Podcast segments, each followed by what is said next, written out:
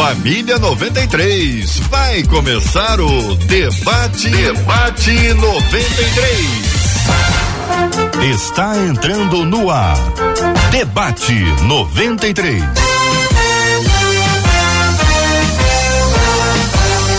Realização 93 FM. Um oferecimento Pleno News. Notícias de verdade. Apresentação J.R. Alô, meu irmão, alô, minha irmã, aqui fala J.R. Vargas, estamos de volta, começando aqui mais uma super edição do nosso debate 93 de hoje, minha gente, nesta quinta-feira, dia 9 de junho de 2022, que a bênção do Senhor repouse sobre a sua vida, sua casa, sua família, sobre todos os seus, em nome de Jesus. Nos estúdios da 93 FM, aqui ao vivo com a gente no programa. Muito bom dia, pastora Cristiane Figueira. Seja bem-vinda ao debate 93 de hoje. Muito prazer estar aqui novamente. Bom dia a todos, bom dia a todos os ouvintes, debatedores. Hoje será uma manhã gloriosa para as nossas vidas, tenho certeza. Mestre André Luiz, a gente no programa. Muito bom dia, mestre. Seja bem-vindo ao debate de hoje. JR, bom dia aos debatedores, bom dia aos ouvintes, web ouvintes, é um prazer estar aqui. Benção Puríssima, Reverendo Marco Antônio de Oliveira, já nos estúdios da 93 FM. Muito bom dia, seja bem-vindo, meu irmão. Meu querido irmão JR, é uma alegria revê-lo. Obrigado por essa acolhida maravilhosa. Obrigado, querido. Vamos a São Paulo, estúdio virtual da 93 FM. Pastor Elias Torralbo, muito bom dia, seja bem-vindo ao debate 93 de hoje, pastor. Obrigado, JR Vargas, uma alegria revê-lo, ainda que à distância, a todos os debatedores, agradecer a Marcela também. É uma alegria poder estar junto de vocês novamente. Benção Puríssima, debate 93 já está no ar, interatividade total. Bom dia, Marcela Bastos. Bom dia, J.R. Vargas. Bom dia aos nossos amados ouvintes, nossos queridos debatedores. Estamos aqui ligados nas redes sociais. Corre lá na nossa página no Facebook, fala com a gente, conversa com a gente pelo chat que a gente dá sua opinião aqui ao vivo, Rádio 93.3 FM, o Facebook. Lá no nosso canal do YouTube, a mesma coisa, 93 FM Gospel. Já chega dando aquela curtida que você sabe, desse jeito. Esse vídeo ganha relevância. O WhatsApp é aberto, 21 96803 8319 21 96803 8319. Debate 93 já está no ar. Ouvinte, gente, tá dizendo o seguinte: a impressão que tenho é que Deus não faz mais milagres como fazia antes. Aí ela pergunta: eu tô errada? Vou perguntar para vocês se ela está certa, se ela está errada, se Deus não faz mais milagres como fazia antes, que antes era esse.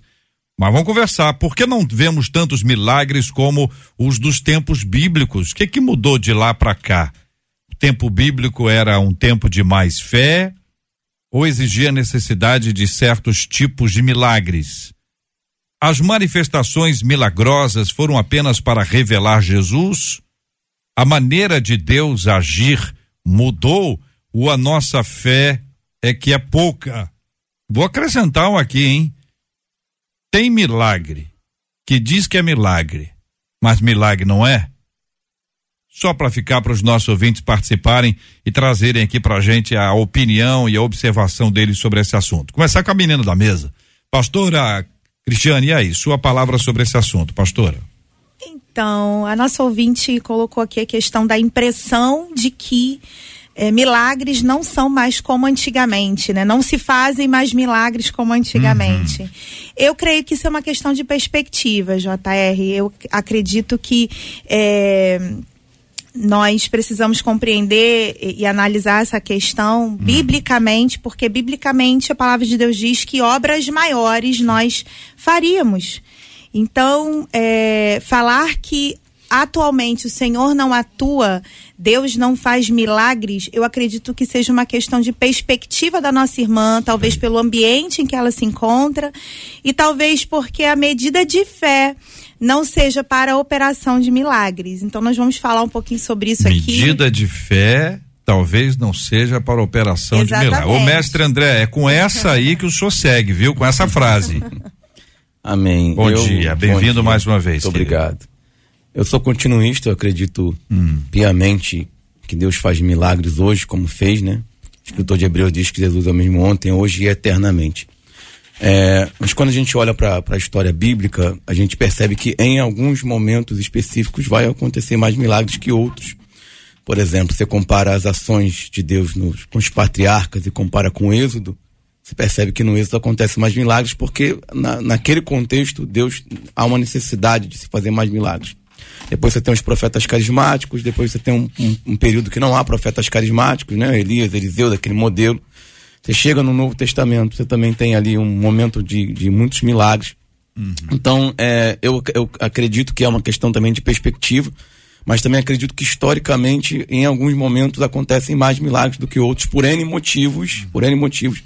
E um dos motivos é realmente a soberania de Deus. E aí, reverendo Marco, quando o mestre André fala que em determinados momentos Deus pode suscitar isso, como é que o senhor analisa? Ah, eu creio que para a gente responder essa pergunta da ouvinte e continuar o que os colegas destacaram, é, você precisa sacar primeiro ou acentuar quais são as finalidades do milagre. Uhum. Porque aí vai explicar o porquê ou qual a razão de uma época você ter mais operações divinas e uma outra época, um outro tempo, as operações são diminutas no sentido de entender o milagre como uma interrupção de um Deus soberano na realidade humana. Se você tem essa compreensão de milagre, isso então nos faz caminhar nesse terreno. Então, quando você fala em finalidade de milagre, você tem que perceber que uma das finalidades do milagre é sempre exaltar a Deus para ser conhecido Jesus Cristo. Essa é uma grande finalidade. Glorificar, louvar e honrar a Deus e fazer com que as pessoas acreditem em Deus. Você tem outras finalidades. Uhum. Então o milagre só vai acontecer quando esses elementos estiverem de acordo. E aí então o milagre pode acontecer. Deus não muda. Deus é soberano sobre a história e sobre todas as coisas. Ele está agindo. Então, se você compreender que o milagre é essa intervenção divina é, fantástica, maravilhosa na realidade humana, você vai perceber que os, os milagres, biblicamente, também sempre foram esporádicos. É porque a impressão que o ouvinte tem quando lê o texto bíblico uhum. parece até que aquelas operações divinas maravilhosas estavam acontecendo a todo momento. E não é bem assim. Uhum. Quando a gente olha, por exemplo, o pastor falou aqui sobre o ministério de Eliseu, o ministério de Elias, que é um dos uhum. grandes profetas. Elias realizou pouquíssimos milagres. Uhum. Por exemplo, o milagre da ressurreição, Elias realizou uma única vez. Isso se repete também Eliseu duas vezes, uma diretamente, o outro indiretamente. O próprio Senhor Jesus realizou três ressurreições, segundo consta na palavra de Deus. É óbvio que ele realizou muito mais milagres. É. O fato é, os milagres na Bíblia também sempre foram esporádicos. O pastor Elias, e o senhor concorda, sempre foram de fato esporádicos? Qual a análise que o senhor traz?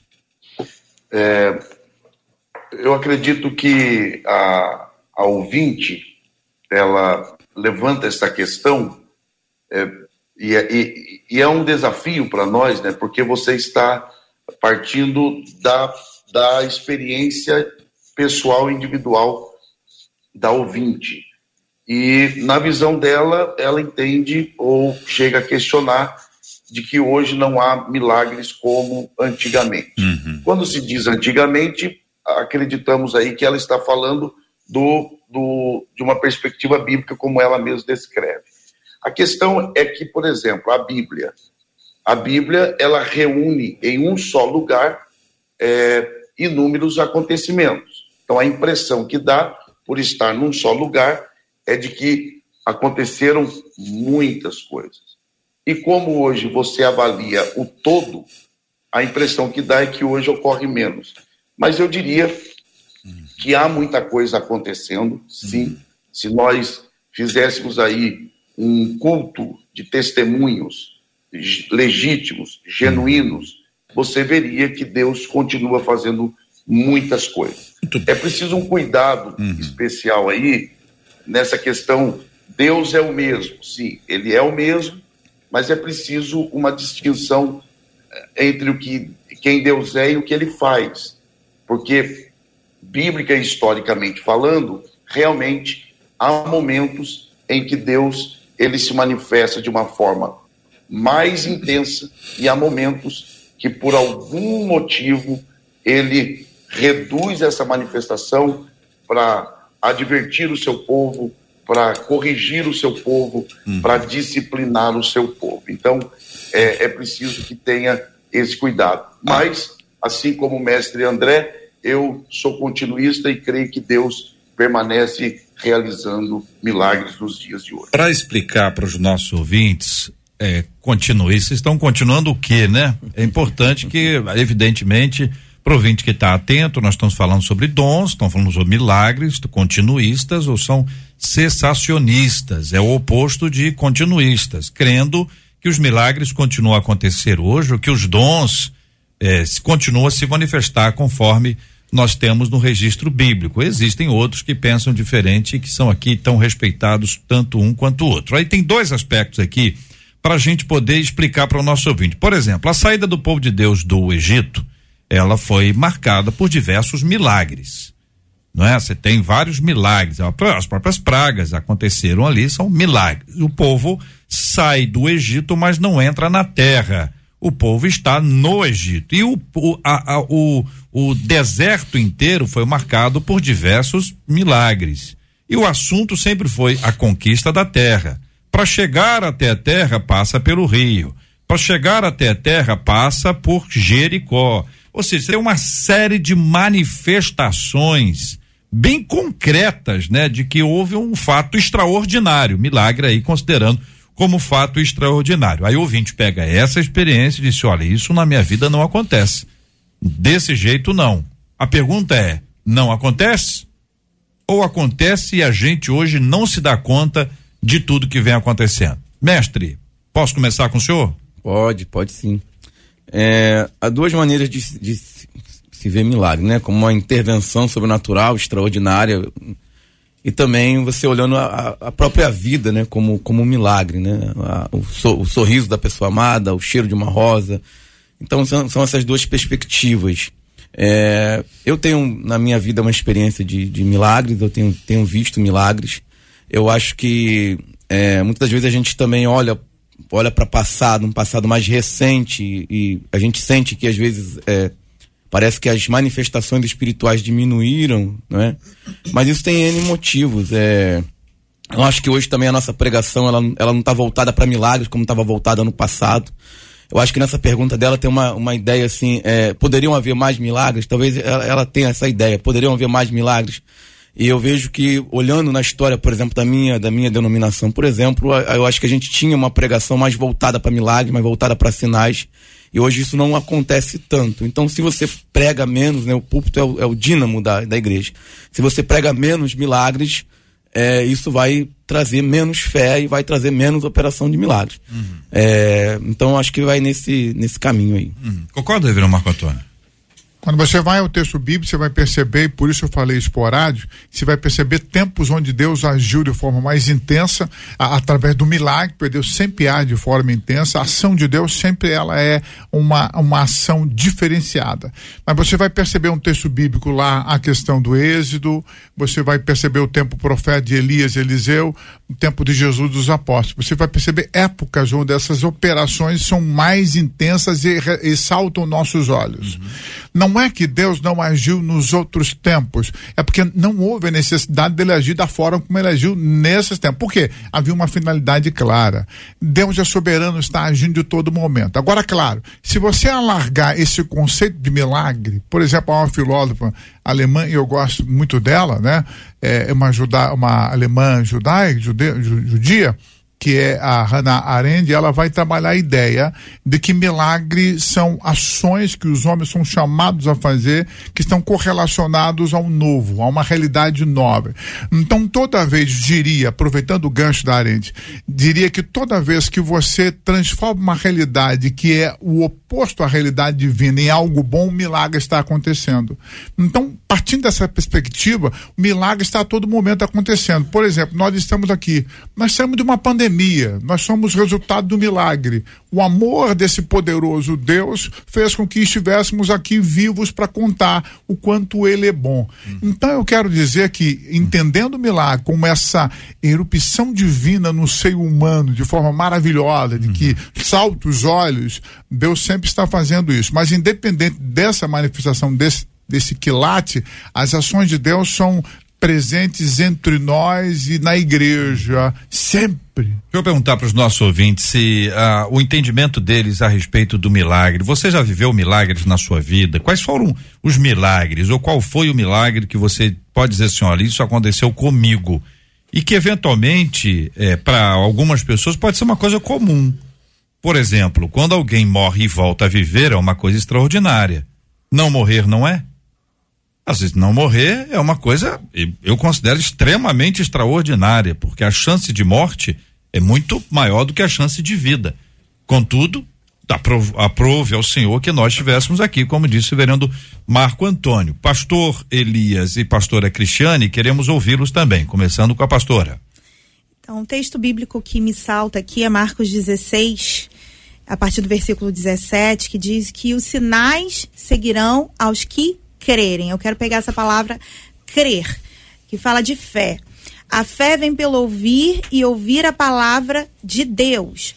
É, eu acredito que a fé ela só é nutrida a partir da compreensão clara das escrituras.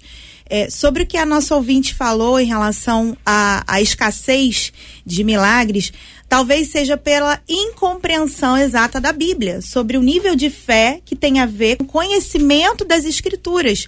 Se eu tenho uma fé de que eu vou acordar de manhã e eu vou para o meu trabalho, eu vou chegar lá, esse é o nível de fé humano. Mas uma fé sobrenatural vem da compreensão clara das escrituras e de que o Senhor disse que os sinais seguiriam os que crerem. Ele disse em João também que nós faríamos obras como as deles e ainda maiores. Em Atos, nós vimos vários sinais ali, sinais, maravilhas eram realizados a partir da igreja. Então, talvez nós precisamos nos aprofundar no conhecimento das escrituras, para viver a manifestação e o poder de Deus a, a, partir dessa compreensão clara de que esse Deus é um Deus maravilhoso e ele deseja sim curar, libertar, transformar e ele faz isso hoje e fará obras maiores. Eu creio num avivamento, de uma colheita grandiosa. Nós estamos vivendo um tempo na igreja, um tempo eu sei que o Senhor é o Deus da história e em vários momentos o Senhor se moveu poderosamente. Nós cremos que o Senhor está voltando e eu creio que o Senhor está preparando uma igreja poderosa nas escrituras para manifestação da sua glória sobre a terra. Pastor Elias. É, com base no que os meus colegas têm colocado, é, levantado, e em especial ao que o reverendo J.R. Vargas trouxe, essa, essa é, perspectiva de pensar, por exemplo, o milagre como alguém que morreu e volta à vida, e quem está vivo não morrer. Isso é fantástico, porque isso define muito bem. E, e com base nisso, eu gostaria de destacar dois aspectos aqui. O primeiro é, é a respeito da nossa expectativa, né? o desejo que todo homem tem, todo ser humano tem, de estar em contato com o sobrenatural. Então há essa expectativa. Em especial aí nós brasileiros que temos uma vertente bem é, inclinada para essa questão. Então há esse anseio do homem em estar em contato com a essência divina, o sobrenatural, porque é daí que nós é, somos originários. Um segundo aspecto, aí já mais voltado para uma análise até, de certa forma, histórica, e é, eu arriscaria dizer filosófica, é o problema da dicotomia, que é uma influência grega, de que nós consideramos o invisível é, superior ou sobrenatural superior ao visível. Então, por exemplo, quando o mestre André diz o cheiro de uma flor, ele não geralmente não é considerado mais importante do que, por exemplo, a, a, a cura de uma enfermidade. Por quê? Porque nós consideramos que algo é superior ao outro em termos de importância, porque há essa dicotomia. Aquilo que se vê é menos importante daquilo que o que não se vê. Então é preciso uma reavaliação do que consideramos como milagre. Existe um escritor que eu gosto muito, ele é americano, é um jornalista cristão, Philip Yancey. E ele trabalha essa questão de uma análise sobre a forma de Deus se revelar ao longo da história. Então ele começa, por exemplo, dizendo: Deus começa se revelando a Abraão é, falando de forma audível, a Moisés no meio do trovão. Depois ele diminui o tom nos profetas por meio da palavra. E depois ele diminui mais o tom ainda é, por meio do Espírito Santo que habita em nós. Então, isso também é uma forma de Deus se manifestar a nós. Não quer dizer que o milagre não seja importante, a, a, a cura de um paralítico, mas é preciso também reavaliarmos o que consideramos como milagres. Embora uhum. haja muita coisa sobrenatural acontecendo, inclusive os milagres diários que nós vivemos é, por graça de Deus. A sua palavra, pastor Elias, nos ajuda muito a entrar aqui num, num outro, numa outra esfera, até para poder explicar e esclarecer que é o propósito que nós temos aqui juntos, né? Por exemplo, é, a pastora mencionou alguns textos onde faz referência à palavra sinais. O sinal sinaliza, aponta para. Por que sinais são esses? Que, que, qual é o objetivo dos sinais? Tem diferença entre milagre e prodígio? Porque a referência de sinais e prodígios em outros lugares fala sobre milagres. Tem diferença? O que, que é prodígio? Como é que a gente pode explicar aí para os nossos ouvintes que estão aí nos acompanhando? Outra coisa, o milagre, né? Ele depende da fé ou do propósito? É da vontade de Deus, não é da vontade de Deus? Ou eu, com a minha fé, independente da vontade de Deus, eu vou arrancar esse milagre de um jeito ou de outro? Ou, ainda que a minha fé seja muito fraquinha, Deus pode realizar um milagre porque esse é o propósito dele, está dentro da vontade dele. Um terceiro aspecto para os nossos estudiosos ajudarem a gente. É, por exemplo, nos dias de Cristo, você tinha uma estrutura de saneamento básico terrível. A medicina era fraca.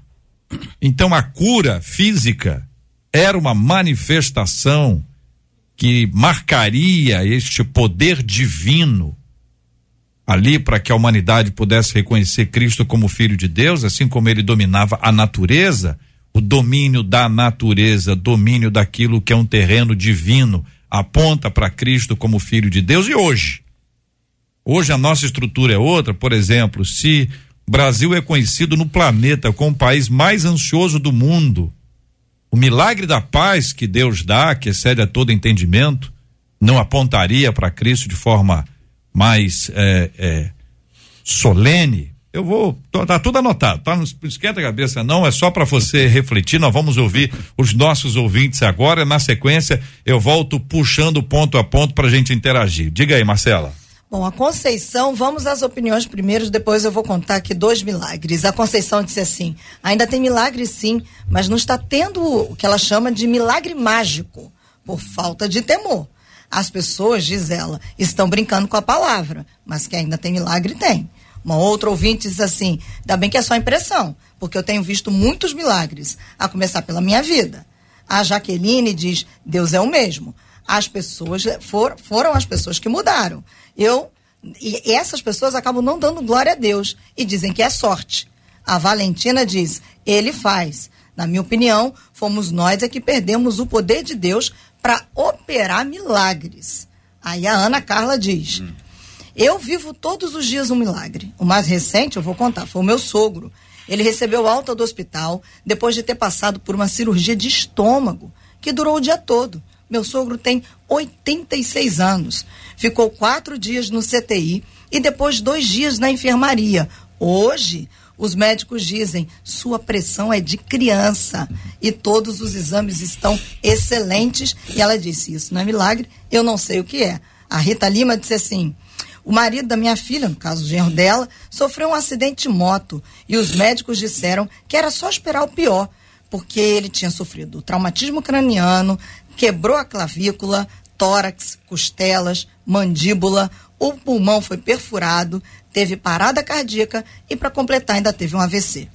Meu, Meu genro ficou em coma por 11 dias no CTI. Com 29 dias, ele teve alta. Foi para casa. Está andando, falando, faz fisioterapia e revela a todo mundo que Deus é um Deus do impossível. Glória a Deus por isso. Um abraço para esses queridos e amados ouvintes que nos dão essa palavra boa que fortalece a fé e, e traz para todos nós esse nosso olhar de volta para o tema. E aí eu volto aqui para perguntar a vocês sobre sinais, a diferença para prodígios, prodígios e milagres, se existem diferenças, se não. Quero anunciar que os quatro microfones estão abertos. Quem quiser responder, fica à vontade. Eu prefiro JR compreender o milagre. Eu prefiro JR estar tá sem som? Tá não, tá, tá, com som. Tô ah, só anunciando que é o senhor. Ah, perfeito. Tá Embora a sua voz seja uma voz marcante, não. Ah, você não se preocupa com isso. Pode falar tranquilo, tá todo mundo ouvindo. Você é um camarada bondoso. Você é um doce. Você, querido. Você destacou tantas questões. Não, nós vamos ficar aqui no sinal. Ah, no e sinal. prodígio. Eu Para sei. no sinal aí. Não, mas você, é, vamos parar no sinal. Mas aquilo que você destacou mostra a complexidade desse é, tema. A gente ficaria aqui há muitos dias discutindo essa questão. Hum. São capítulos e capítulos de uma teologia sistemática com um viés pastoral muito interessante. Eu prefiro compreender milagre uh, com a ideia de operações divinas maravilhosas que, de certa forma, mudam a realidade humana. E aí você vai englobar prodígios, sinais e, e tudo mais. Agora, é claro, se eu tentar classificar cada um deles, eu vou perceber uh, questões diferenciadas. Mas é melhor se compreender como operações maravilhosas que vêm da parte de Deus. E aí eu só fazia uma, faria uma menção à questão de fé. Uhum. Porque a, a, Deus não está condicionado à minha fé. Uhum. E eu uhum. queria só destacar e depois voltar a essa discussão. Tá, a gente volta, fé. volta a ela. Agora, o sinal é, era, era sinalizando o quê? O, o sinal ali, principalmente do Evangelho de João, né? Uhum, uhum. É, apontava o quê? O que, que vocês podem dizer? O que, que o sinal é. sinalizava? Pois não, pastor Elias. Veja só, é, é isso eu estou aqui insistindo para entrar, porque esse é um ponto que eu considero assim central nessa discussão no bom sentido da palavra e usando inclusive o evangelho escrito por João, porque quando você traça uma comparação entre os quatro evangelhos, João é o que menos registra milagres. Aliás, ele registra apenas sete. Em cada um desses sete, todos que ele registra é, são acompanhados da expressão eu sou. Então, por exemplo, quando ele multiplica os pães e peixes, esse milagre é acompanhado da expressão eu sou o pão vivo que desceu do céu. Quando ele está para ressuscitar Lázaro, ele antes de ressuscitar Lázaro, ele diz para Marta: Eu sou a ressurreição. Ou seja, é, e ele não é porque faz, ele faz porque é. E isso é fundamental. Porque o milagre, ele é chamado de sinal, porque ele cumpre esse papel, o sinal, como já bem dito pelo, pelo reverendo JR, ele tem a, finalidade, tem a finalidade de sinalizar. Quando você chega numa, entra numa rodovia e lá está uma placa dizendo São Paulo, à direita, é, indicando para a direita. A placa não, não, diz, não quer dizer que você chegou em São Paulo. Ela está dizendo que aquilo, se você pegar aquele caminho, você chegará. É como diz uma frase: você aponta o dedo para o céu. O sábio olha para o céu. O tolo olha para o dedo. Porque você tem duas opções. Ou você fixa no dedo, ou você fixa para onde o dedo está apontando. Então, o milagre, ele é uma sinalização de algo maior. Então, quando Jesus cura alguém que é cego fisicamente, isso não é o fim. É uma sinalização de que no reino vindouro ninguém será cego e que todos terão visão perfeita. E assim você segue avaliando os milagres como sinalização de algo maior. É aquilo que na teologia é chamado de o já e o ainda não. É aquilo que está em Hebreus, de que Jesus é superior a Josué, de que Josué introduziu o povo no descanso mas não foi capaz de introduzir o descanso no povo. Jesus, ele é maior, porque ele não só nos introduzirá no descanso eterno, como já agora, como sinal de algo maior, ele traz essa paz que o Brasil tanto precisa, uhum. que é, ele é capaz de já introduzir no nosso coração o descanso já nos dias atuais. Muito bem. Pastora Cristiane, mestre André. Pode ir, pastor. então, é, eu gostaria de frisar, né, eu concordo com o que o reverendo colocou em relação à distinção sobre prodígios, milagres, colocar a manifestação, a glória de Deus, né? É, e o que eu quero pontuar aqui é em relação à minha fala é, relacionada à fé. É claro que Deus é um Deus soberano e ele faz da maneira dele, ele está no controle de todas as coisas. É, mas eu entendo que a fé é como uma semente, assim como Jesus ensinou. E existe um texto curioso, né, que é interessante aqui, Marcos 6, que fala sobre um local onde Jesus estava e que naquele lugar Jesus ficou admirado por conta da incredulidade daquelas pessoas e que por isso ele não pôde realizar nenhum milagre naquele lugar. Então, eu acredito que existam duas coisas que façam com que a manifestação de Deus, que é a vontade de Deus, é, é, seja resistida, que é a incredulidade e a soberba do homem. Então, muitas vezes você não vê sinais, maravilhas, coisas acontecerem, o céu realmente visitar a terra, né, tornar Betel o lugar da visitação de Deus, da manifestação da glória de Deus, a partir do lugar de incredulidade dos nossos corações, o lugar de soberba do nosso coração. Nós podemos resistir àquilo que o Senhor está querendo fazer. Então, é, o livre-arbítrio e a decisão, o poder de escolha, ainda que Deus seja soberano, ele nos dá também condições de querer ou não. Por que, que Jesus perguntava para as pessoas o que queres que te faça?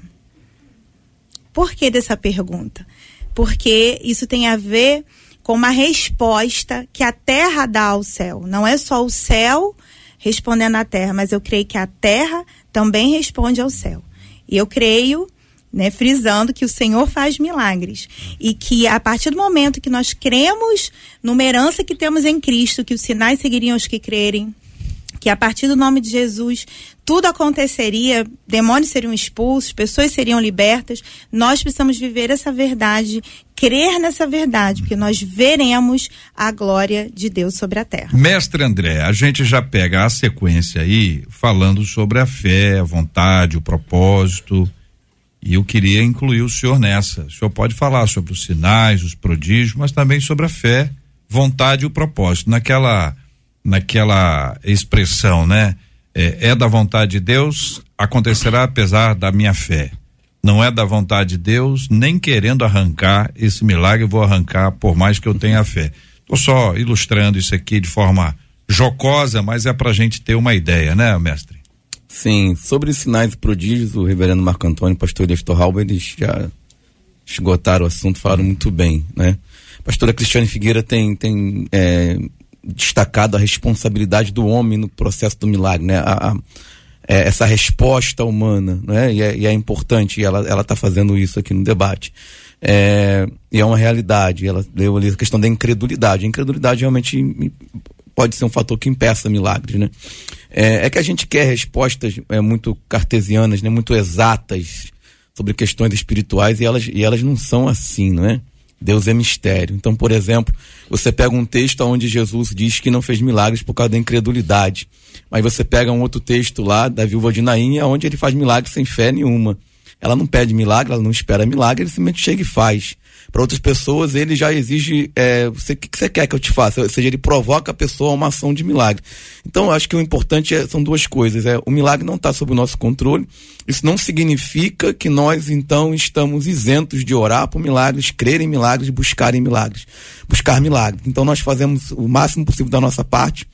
A gente tem que ter fé, tem que acreditar, tem que orar, uhum. tem que pregar sobre milagres.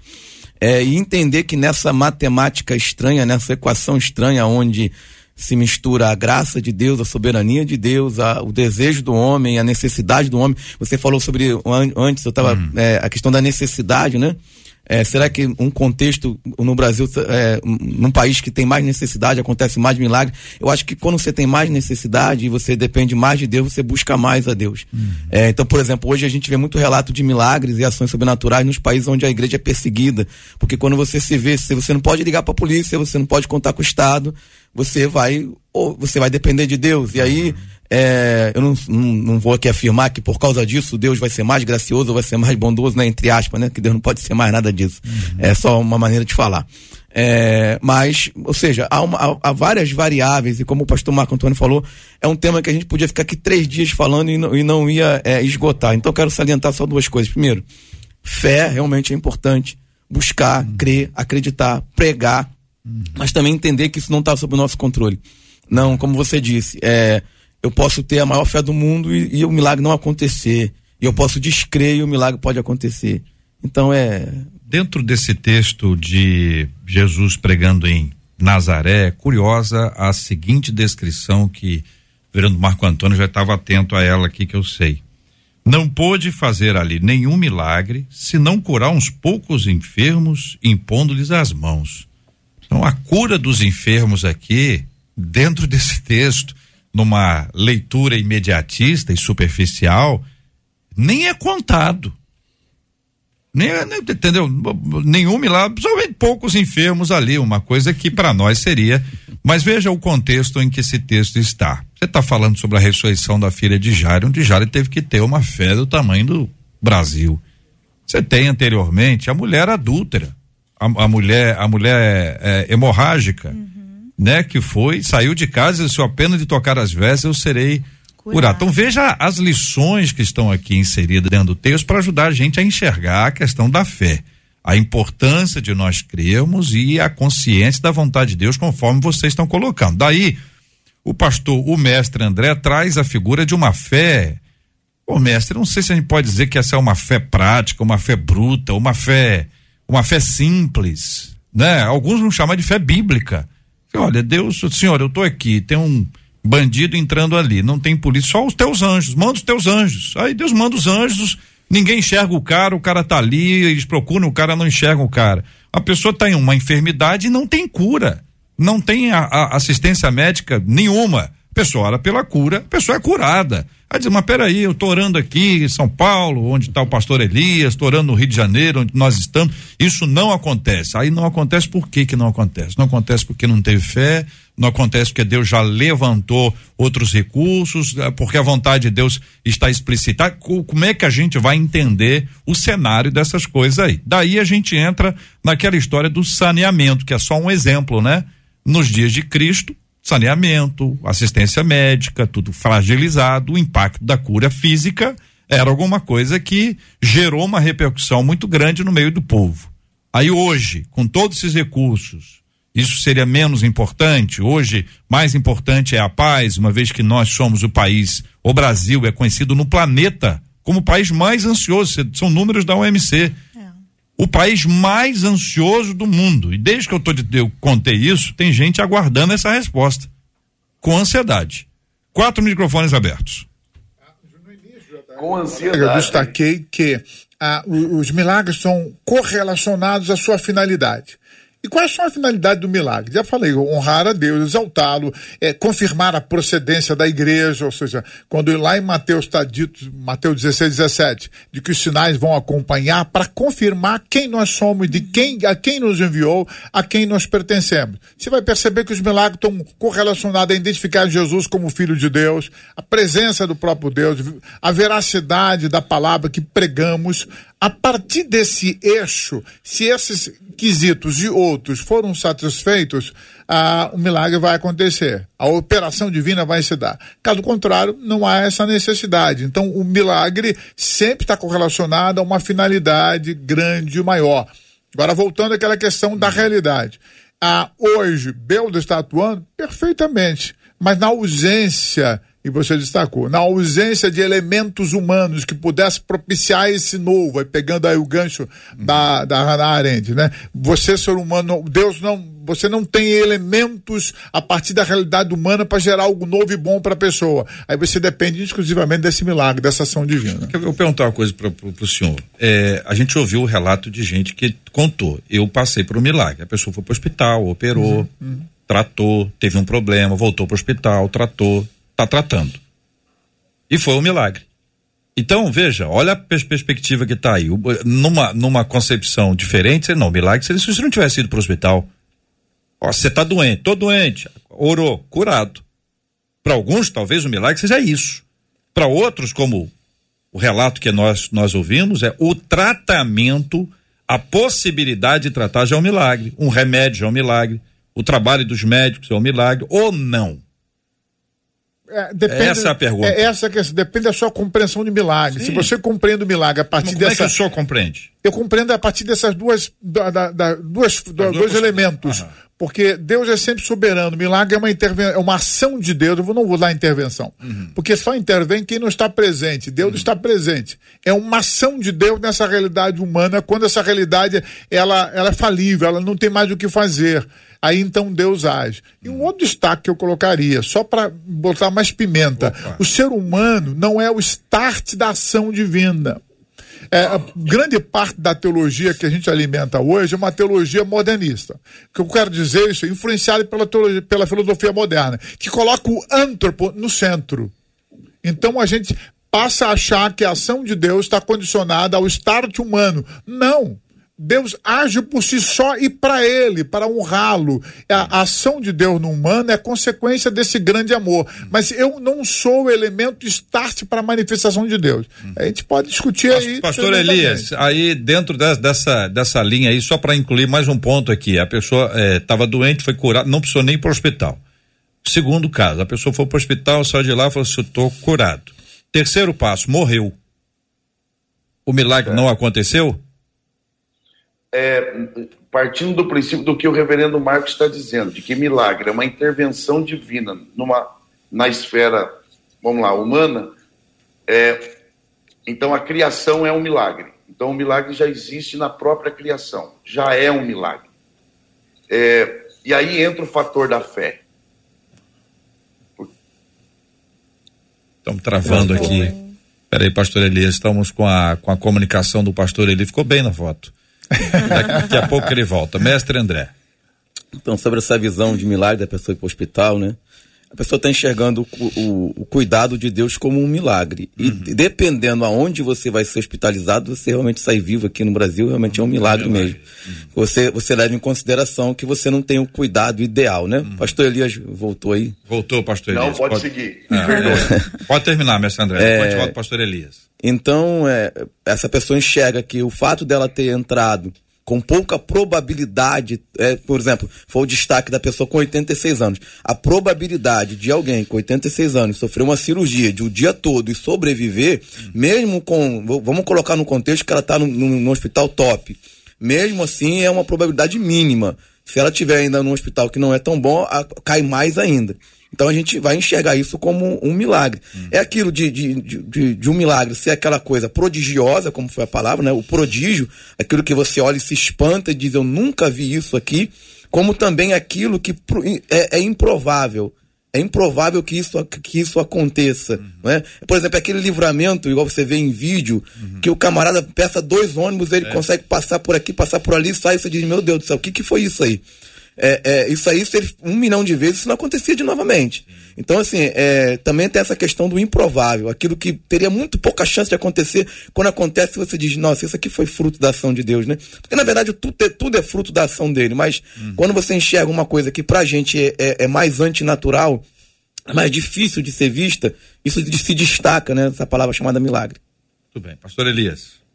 Então, é, então, partindo aí, apenas é, recapitulando o que eu estava tentando dizer para tentar responder o que o reverendo JR levantou aqui, a criação já é um milagre, porque se milagre é a intervenção de Deus, então a criação já é um milagre. Então, nós estamos vivos por um milagre, permanecemos vivos por um milagre. E se cremos na eternidade, então, e não estranho que eu vou dizer, a morte também é um milagre. E aí entra o fator fé. Porque se você fizer uma sistematização da fé a partir da perspectiva bíblica, há várias formas da fé ser apresentada. Existe a fé como dom, existe a fé para a salvação, existe a fé para a obtenção de milagres. Agora, em linhas gerais, para que serve a fé? A fé não serve para eu manipular Deus e alcançar o que eu quero. Não. Primeiro que a fé não trabalha para me agradar. Uhum. Está lá em Hebreus 6 e 10. Sem fé é impossível agradar a Deus. Uhum. Então a fé trabalha para que Deus seja glorificado e não para que eu alcance o que eu quero. Segundo, a fé é chamada na Bíblia por Paulo de escudo e não de espada. Então a fé não é instrumento de ataque, a fé é instrumento de defesa.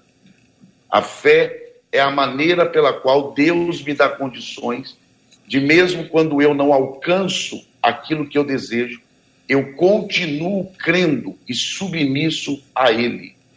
Ou seja, e aí não é a forma que eu vejo, que eu tenho um problema sério. Aí é a forma que eu vejo milagre. Aí a sua forma de ver milagre. Isso é relativizar o assunto bíblico, que é uma verdade absoluta. Eu tenho problema com esse negócio de relativizar a questão. Então, biblicamente, a fé não é a certeza de que tudo vai dar certo. A fé é o meio pelo qual eu tenho condições de continuar acreditando que Deus é Senhor, mesmo quando tudo está errado. Porque a vida já é um milagre, a salvação é um milagre, Amém. o perdão dos pecados é um milagre, e a vida eterna é de fato o maior milagre. Ainda que a figueira. Não floresça. Muito bem, pastora. Eu creio nisso, eu creio nisso. Eu creio que milagres são consequência, não são a causa daquilo que buscamos. O nosso alvo é a presença de Deus, é a, é a pessoa de Deus, nós amamos a Deus e nós vivemos milagres a partir do caráter de Deus, de quem Ele é, e não do que ele pode fazer. Isso não é o principal. E como você havia perguntado, JR, a respeito por que, que o milagre é instantâneo e o outro é processual? É exatamente essa, essa diferença. Jesus, em vários momentos, operou de maneira instantânea e outras formas de operação, é, como ele tocou a vista do cego e ele disse: Eu vejo homens como árvores. Por que, que ele não operou o milagre ali instantâneo? Não sei. Deus é quem sabe por que, que ele trabalhou desse modo. Então, o modo como Deus faz mostra a sua soberania, a sua glória, todo o seu poder e nós nos submetemos a Ele e é, Ele é o nosso alvo, a sua grande presença, poderosa presença e sua amável presença. Ele é tudo em nós. Muito bem. Minha gente, é fé, vontade, propósito. Vocês compartilharam aqui suas ideias. A gente falou sobre a possibilidade da pessoa ser instantaneamente curada, ela passar pelos tratamentos ou processo, como disse a pastora, mencionei a possibilidade de morte, já identificamos aqui que viver já é um milagre. E a morte é, é, é, não passa pela morte, da morte para a vida, a vida eterna. Esse outro olhar que o cristão tem sobre aquilo que nós vamos viver um dia, todos nós viveremos, mais cedo ou mais tarde. Todos nós temos uma hora própria definida pelo Senhor. E nenhum de nós precisa de enfermidade para que isso venha acontecer. Ou seja, nós estamos diante de uma realidade de vida eterna, que é um presente maravilhoso e é um milagre. Porque se dependesse da gente para conseguir a vida eterna, mestre André, qual seria o mérito humano que nós eh, eh, mencionaríamos, imaginando a hipótese, só para ter uma imagem física? entre a morte e a entrada, aquelas velhas, velhas histórias da entrada no céu. Então tá lá alguém lá com a chave para entrar no céu. Você está entrando aqui por causa de quê? O que, que a gente poderia dizer, reverendo Marco Antônio, da nossa própria parte, dos nossos feitos, daquilo que a gente fez ao longo da vida para a gente merecer entrar no céu? Ou a entrada no céu já é um milagre? Nós nada que podemos fazer ou deixarmos de fazer vai nos aproximar ou distanciar mais de Deus. Ou seja, Deus nos procura porque Ele é amor, Ele tem necessidade de resgatar a sua criação. A, a ação humana é importante, sim. E claro, eu sou wesleyano, né? Então eu estou partindo de uma teologia uhum. que vai conjugar esses dois fatores, sinergismo, a ação humana com a ação de Deus. Mas a ação de Deus não depende da ação humana. Uhum como bom orleano, devo destacar isso. E você, como bom calvinista, também vai destacar essa mesma questão. Mas vou... a sua opinião, vai lá. Ah, vamos é lá. Estou aqui para ouvir a sua ah, opinião. A sua opinião é fantástica, por isso você é sempre ah. mencionado, né? Então, eu diria, JR, que esse Deus gracioso age de forma maravilhosa porque ele nos ama, porque ele nos ama e sempre vamos ser alvo do milagre. Para nós cristãos, hum. o milagre sempre acontece, e você destacou muito bem, porque nós temos a perspectiva da vida eterna. Então, a partir desse olhar, nunca o milagre está fora da nossa realidade.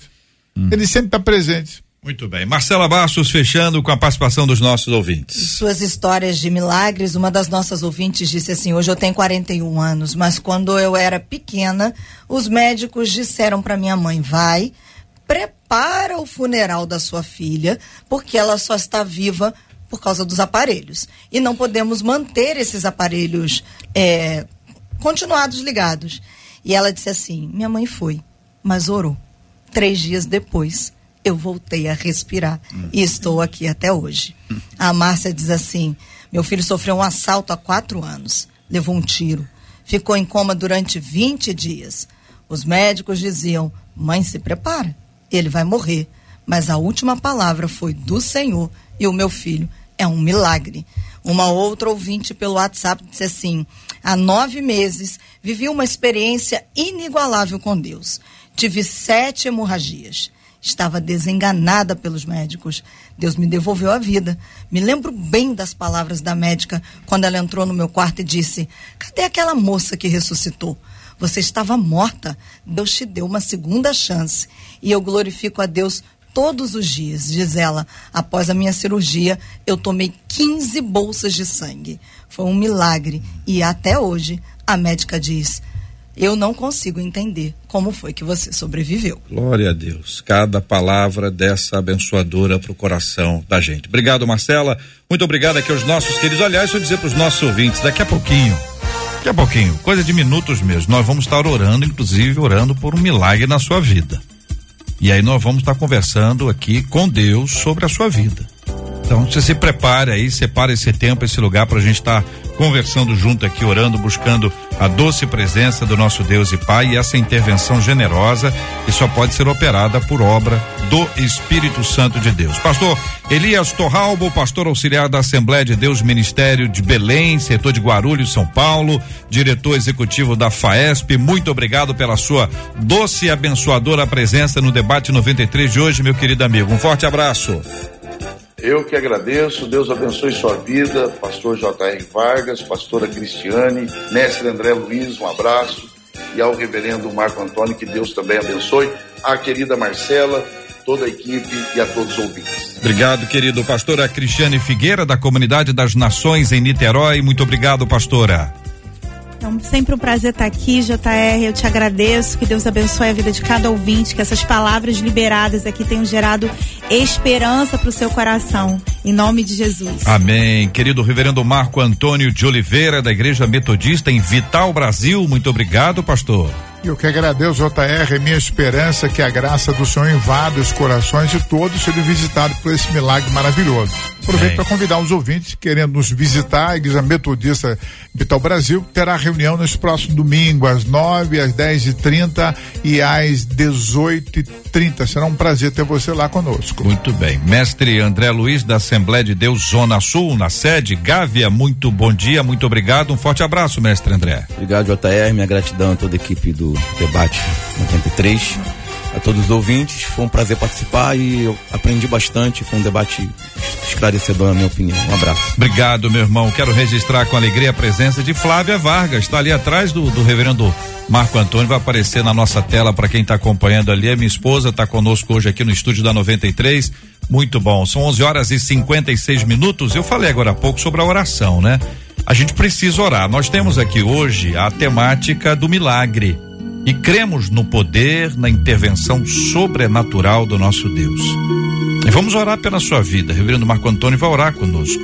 Vamos colocar a sua vida diante de Deus. Você está lutando por uma causa e você tem buscado e orado e clamado ao Senhor. Tem aprendido que quando é da vontade de Deus, Deus atende. Aprendi também que se demorar, Deus nos dá paciência. E quando não é da vontade dele, ele nos dá a paz. Então é assim que nós vamos orar em nome de Jesus. E vamos incluir, pastor Marco Antônio, o Esperança Rio que acontece no próximo sábado, uma grande manifestação do povo de Deus. Quero encorajar as famílias, os grupos da igreja, as pessoas irem juntas para lá. Você já sabe que a Aline Barros vai cantar, Fernandinho, mais um monte de gente, e você vai ouvir uma pregação de um homem que é considerado um dos grandes pregadores do nosso tempo e que tem o privilégio e a honra de levar o sobrenome Graham. É o filho do Billy Graham. Alguns cariocas e fluminenses acompanharam a presença do Billy Graham em 1974 do Maracanã. E agora a gente tem a chance de ouvir o filho do Billy Graham pregando a palavra de Deus. Separa esse tempo. Praia de Copacabana, nesse próximo sábado, às quatro horas da tarde, Esperança Rio. E vem aí o louvorzão da 93, 2 de julho, que também é alvo da nossa oração constante, pedindo a bênção de Deus, que vai ser lá na Apoteose, também com entrada franca. Temos orado, pastor, pela cura dos enfermos, consolo aos corações enlutados, e temos orado também de forma muito, muito especial, pedindo que Deus abençoe aqueles que têm familiares que estão desaparecidos. É uma coisa desesperadora quando a gente toma contato com gente que está em busca de um parente que desapareceu há tanto tempo. Vamos orar?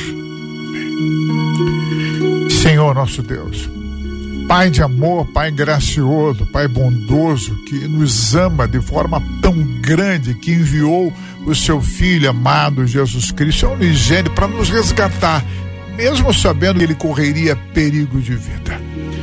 Pai de amor, em nome de Jesus, nós imploramos a sua ação de forma maravilhosa, poderosa na vida dessas pessoas que estão hospitalizadas, dessas famílias que aguardam o retorno de um parente que sumiu, Pai.